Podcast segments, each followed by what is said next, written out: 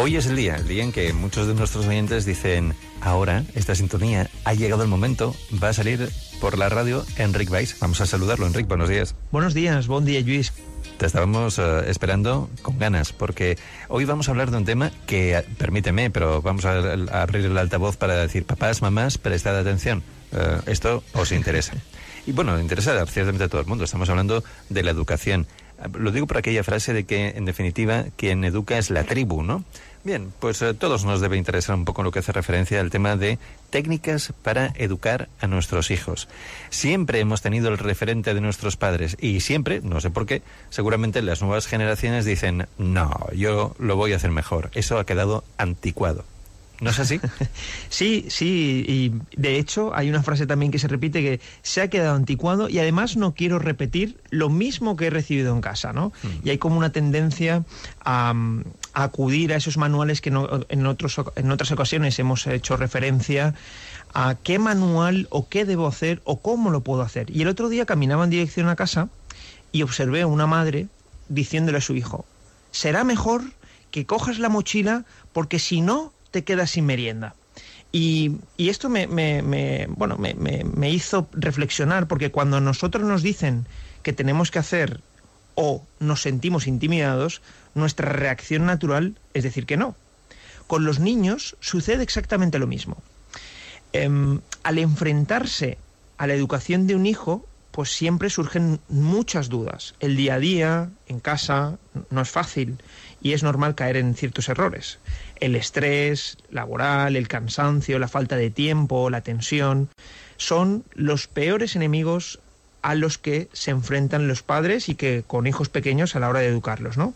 Y siempre digo que educar no es sencillo, educar a un hijo no es sencillo. No hay mmm, normas estrictas o vamos a decir pautas estrictas para que salga todo bien, porque aquí es multifactorial juegan muchos factores, pero sí que está demostrado y está mmm, validado científicamente que si utilizamos una serie de técnicas, pues eso sí que va a favorecer en la mejora de la educación. Entonces, cuando un padre o una madre amenaza al hijo y dice, será mejor que hagas eso y si no voy a hacer aquello, ¿qué hace el niño? El niño, la respuesta es gritar, niega o discute como un acto reflejo. La reacción ante esto, en la mayoría de los casos, es imponerse y hacer que el niño lo haga. Pero la cuestión es, y aquí lanzo una pregunta, ¿realmente usted cree que es la mejor manera de criar a nuestros hijos? Qué debate. te, voy a, te, voy a, plantear. A veces yo, eh, que soy padre, miro ciertamente también cómo otros padres eh, plantean la educación.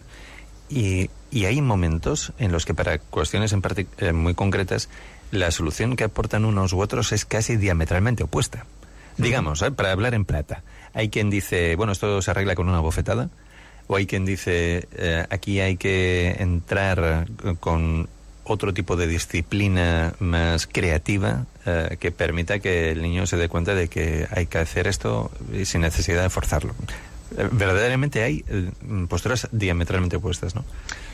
Sí, y ante esas personas les podemos responder al que le daba una bofetada o al que intentaba hacer una técnica um, distinta, trate a sus hijos como le gustaría que le tratasen a los demás. Es decir, si la respuesta en ocasiones es, bueno, eh, pues yo creo que es mejor darle un cachete, bueno, pues tendremos que practicar la inteligencia emocional, porque todos nosotros estamos del lado de los niños, no en su contra. Eh, lo ideal sería advertirles qué cosas pueden pasar si no hacen una conducta determinada, remarcando que son libres de hacerlos. Por ejemplo, si la madre o el papá le recuerdan a su hijo o a su hija que si tardan mucho en hacer los deberes o los hace de cualquier forma y tiene que volverlos a hacer, puede quedarse sin jugar con la tablet o ver la televisión.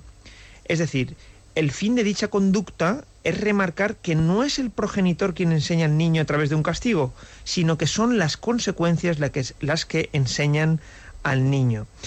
Porque con esto lo que intentamos evitar son esas luchas de poder y luchas de control, porque no se, no se trata de un tira y afloja de esto, tú tienes la razón, yo tengo la razón, hay papás que se rebajan como si fuesen un adulto con el niño, hay mamás y lo mismo, que porque la finalidad es advertir de las consecuencias. Pero entonces, cuidado, No estoy diciendo que cualquier cosa que el niño quiera hacer es la correcta o esté bien, pero hay que explicarle las consecuencias potenciales. Entonces, cogemos lápiz y, una hoja. Yo siempre la tengo. Sí, sí, pues. Y entonces decimos que sin alterarse ni realizar aspavientos, hay que intentar decir las cosas de forma calmada y pausada, porque aquí vamos a utilizar dos técnicas. La técnica del sí entonces, que es que cuando estamos seguros de que algo va a suceder o que va a tener alguna consecuencia potencial. Por ejemplo, si te pones la chaqueta, entonces no pasarás frío. Si tardas demasiado en ir a dormir, entonces no habrá tiempo para leerte un cuento. Si no te pones el casco de la bicicleta, entonces podrás tener un percance si te caes. ¿Se entiende? Vale. Y por otro lado, vamos a utilizar el advertence, que es cuando no estamos muy seguros de que vaya a suceder algo, pero mm, vamos a explicarlo. Por ejemplo, si le gritas a tus amigas y no compartes los juguetes con ellos, con ellas, perdón, es posible que no vuelvan a, a venir a jugar contigo. Si no le dedicas tiempo al estudio, es posible que no te vaya muy bien en el examen. Si te, si te llevas ese juguete, podrías perderlo y eso te pondría muy triste. La finalidad es que si nuestro hijo elige una conducta inadecuada y experimenta consecuencias desagradables, nosotros como padres no nos debemos irritar, más bien lo contrario, debemos de apoyarle. Por ejemplo, estoy seguro de que estás enfadado por no ver Los Simpson. Sabía que podía pasar algo así y por eso te advertí que quedaba poco tiempo. ¿Cómo solucionarías esto si te vuelve a ocurrir? Quizás seas capaz de terminar de ordenar el cuarto antes de que empiecen. Es plantear que ellos tengan la capacidad de la reflexión respecto de sus actos y las consecuencias que puedan tener. Correcto, eso es. Mm. Porque si se le dice o se le impone, tú tienes que hacer esto, ¿por qué? Porque sí, porque lo digo yo que es una tendencia que se mucho mucho mucho, ¿no? mucho. entonces claro ahí el niño o la niña no está siendo consciente de ni de las consecuencias se le impone una norma no la entiende no se le pone tampoco o no se le escucha a lo mejor por qué está cometiendo ese tipo de acción y entonces qué hace no la hace si nuestro jefe nos dice tienes que hacer esto porque lo digo yo pues bueno a lo mejor la primera vez lo hacemos pero a la quinta pues quizá nos rebelemos no y, es verdad que según las edades eh, a veces salen niños, niñas que se, se revelan mucho, ¿no? Esto quizás es más acercado a lo que es el tema de la adolescencia. Claro, hablamos de niños eh, y el término es muy genérico. El trato, la forma quizás eh, cambia de, de, una edad a otra, pero en el fondo no deja de ser eso, no deja de ser que seamos los padres, una vez más, una referencia, que se utilice el amor y el cariño por delante de no otras técnicas que quizás se hubieran eh, visto en otro tiempo, pero que eh, sabemos que, que no es eh, lo más adecuado propio para conseguir lo que pretendemos, y es que ellos aprendan. No, no que nos hagan caso, que ya nos gustaría, sino que nos respeten y que aprendan.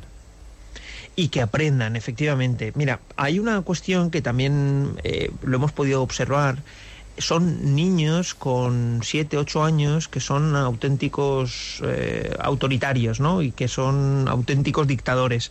Eh, ahí la causa, o digamos, la consecuencia ha sido no haber puesto límites. Entonces, el no poner límites, las palabras mágicas que eh, tenemos que utilizar y que debemos utilizar, que son el sí y el no, y el por qué, al no ponerlas en prácticas, ¿qué ocurre? Que aprenden y entonces utilizan el chantaje emocional, eh, incluso se imponen, el papá o la mamá le sabe mal ponerle límites, no decirle, no es que me sabe mal porque eh, no va a poder comer. Bueno, si tú, le, si tú pones el plato y le explicas que es necesario y si no se lo comes, lo ponemos para merendar y luego para cenar, eh, veremos a ver si, si lo entiende o no. Es decir, en ocasiones nos sabe mal pero está demostrado que, es necesario para que em, empiece también a, asumir. Otra de las consecuencias es de no aceptar la frustración. Niños o niñas que lo obtienen todo. Eh, no, si no apruebas, no vas a tener, por ejemplo, la moto, ¿no? Pero es que a lo mejor a los dos meses ya le están comprando la moto. No ha habido un límite, no ha habido unas consecuencias, no ha habido un esfuerzo. Y es entonces cuando debemos de caer en esa práctica de, bueno, de, rol de somos adultos y ellos son los niños, ¿no?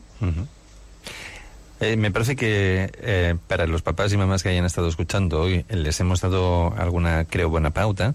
Em, desde luego estamos siempre interesados en saber y conocer también de, la opinión o si quieren hacer aportaciones. O sea que con tu permiso voy a recordar una vez más, lo hacemos muy a menudo, pero lo recuerdo una vez más, el WhatsApp del programa por si nos quieren hacer llegar alguna idea, algún comentario, eh, alguna impresión, que es el 606 26 58 16. Estaremos encantados también de escucharles. 606 26 58 16.